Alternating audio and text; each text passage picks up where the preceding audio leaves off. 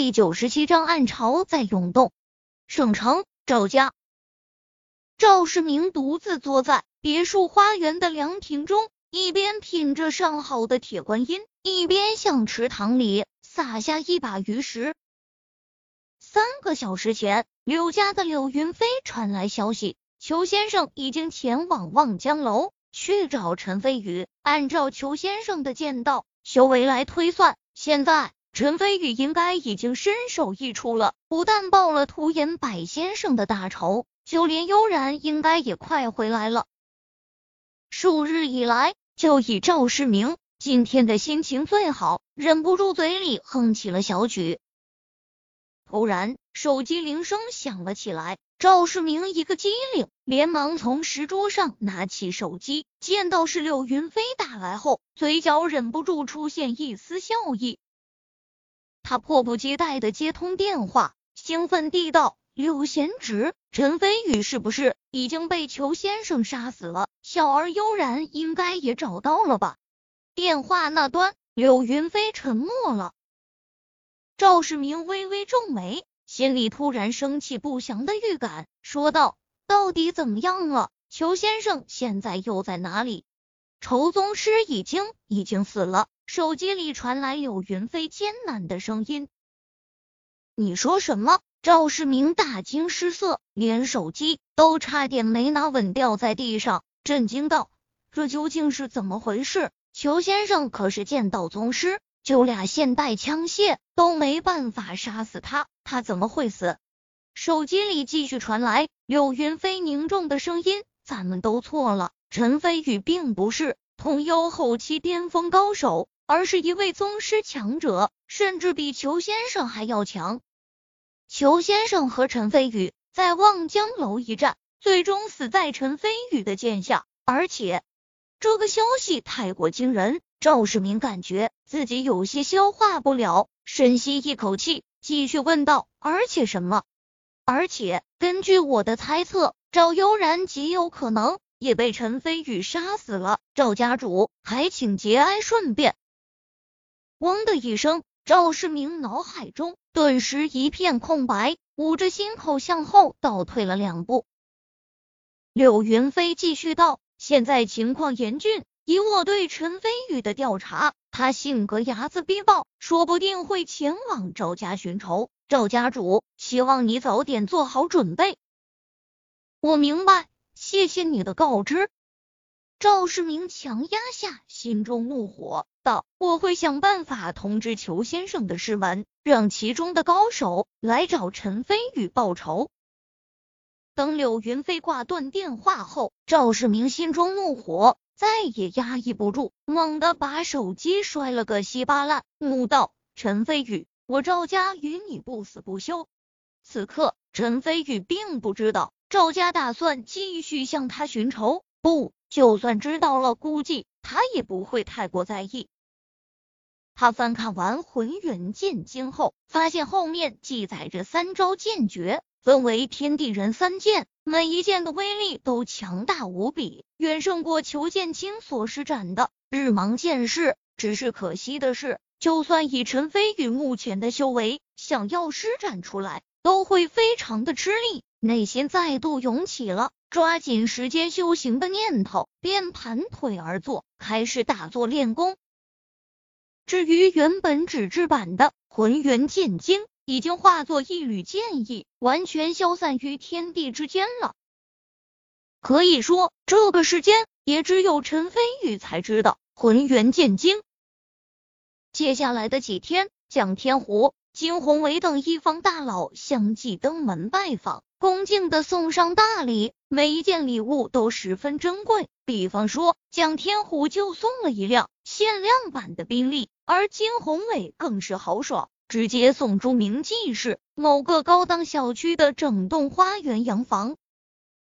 纵然是见多识广的痴恋，心里面都是啧手不已。对于这群人送出的大礼，陈飞宇照收不误。他心里很清楚，这些人之所以这么大方，无非是担心自己还在记恨他们的临阵倒戈。所以花钱来买个平安，如果不收下的话，他们反而会心惊胆战。更何况陈飞宇有今时今日的地位，完全是先杀屠颜柏，再杀裘剑清，硬生生杀出来的，收下去完全心里无愧。值得一提的是，程仲过来的时候，还带着他的宝贝外孙女司徒影。司徒影特意打扮过，妆容精致，非常漂亮。虽然她还是高三学生，但是打扮的很成熟，青春中有一股成熟的妩媚。在这种强烈的反差下，对异性有一种特别的吸引力。程仲把礼物送上后，硬是赖在陈飞宇的别墅里没走。三两句话中，就把话带到了司徒影的身上，在他嘴里，简直把司徒影夸成了一朵花，而陈飞宇更是少年英豪，就差直说两人是天生一对了。司徒影难得的脸颊羞红，不住的拿眼睛偷瞧陈飞宇。对于程重的想法，陈飞宇看在眼里。心里明镜似的，不过并没有什么表示，惹得司徒影神色一阵黯然。等程仲和司徒影离开后，赤练看着短信上显示的信息，眉宇间闪过一丝疑惑，说道：“主人，刚刚得到的消息，孙家和李家这两天在频繁的走动，好像在背地里搞什么阴谋，我担心会对主人不利。”孙家的孙少辉。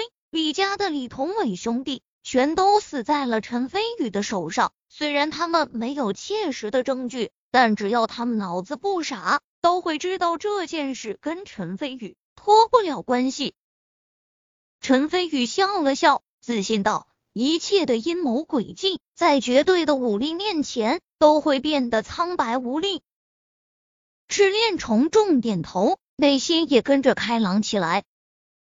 只是陈飞宇并不知道，在孙家和李家的背后，还有另外一个强大的势力在做幕后黑手，暗潮涌动，黑云压城。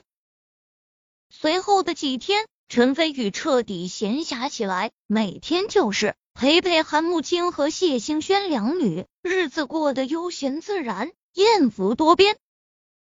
这天晚上，陈飞宇陪着韩慕清看完电影，一起走出电影院。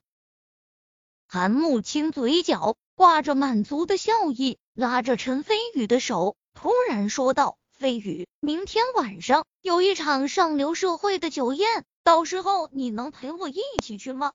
陈飞宇原本不想去，可是看到韩慕清期待的神色后，便点头答应了。飞宇。谢谢你，韩慕清眼中绽放出动人的神采，主动献上了香吻。片刻后，两人相视一笑，携手向前方不远处的宾利走过去。这辆宾利正是蒋天虎送的，因为要和韩慕清约会，陈飞宇就让赤练开了出来。一开始，韩慕清的确惊艳到了。在看到更加美艳的赤练后，韩慕清又是惊讶又是疑惑。赤练及时表示自己是陈飞宇的侍女，韩慕清才将信将疑的点点头。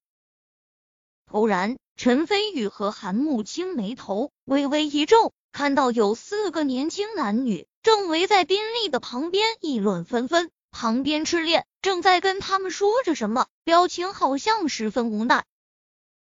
陈飞宇加快脚步走了过去，赤练见状，连忙走了过来，喜道：“主人，你可回来了？发生什么事情了？”陈飞宇好奇问道。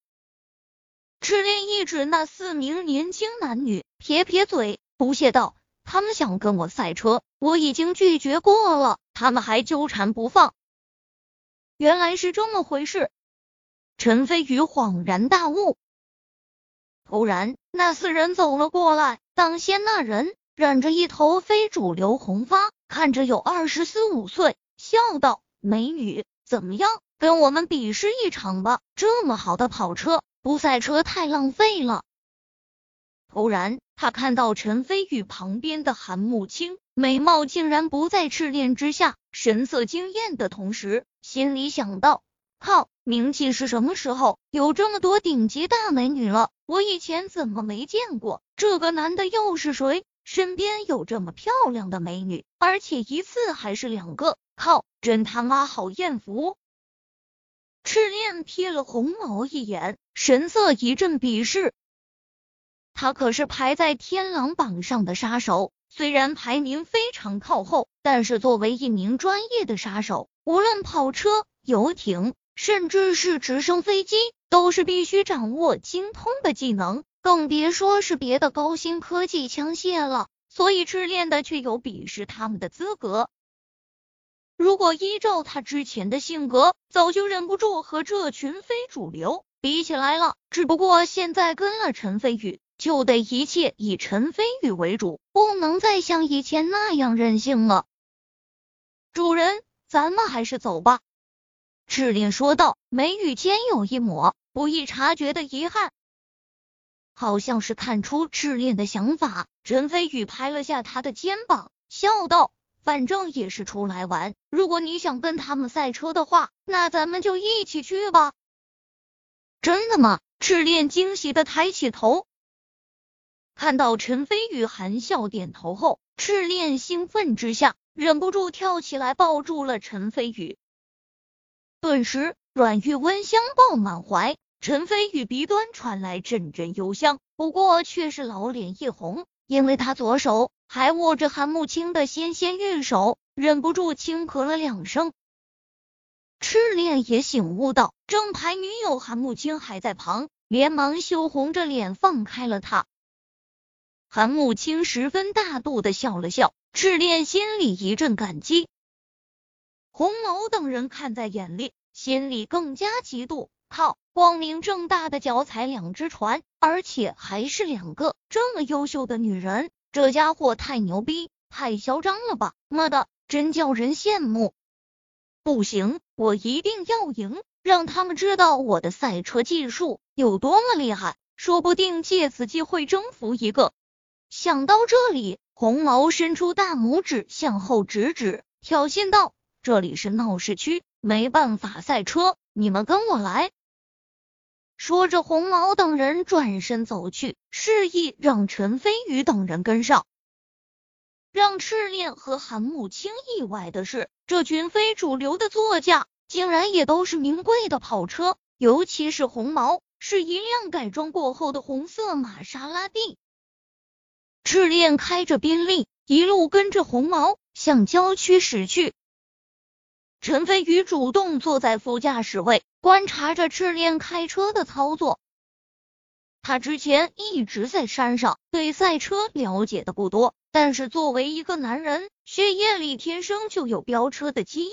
听着马达的轰鸣声，突然心血来潮道：“赤练，让我来开车试试。”主人，你不是不会开车吗？赤练讶道。以前不会，但是现在会了。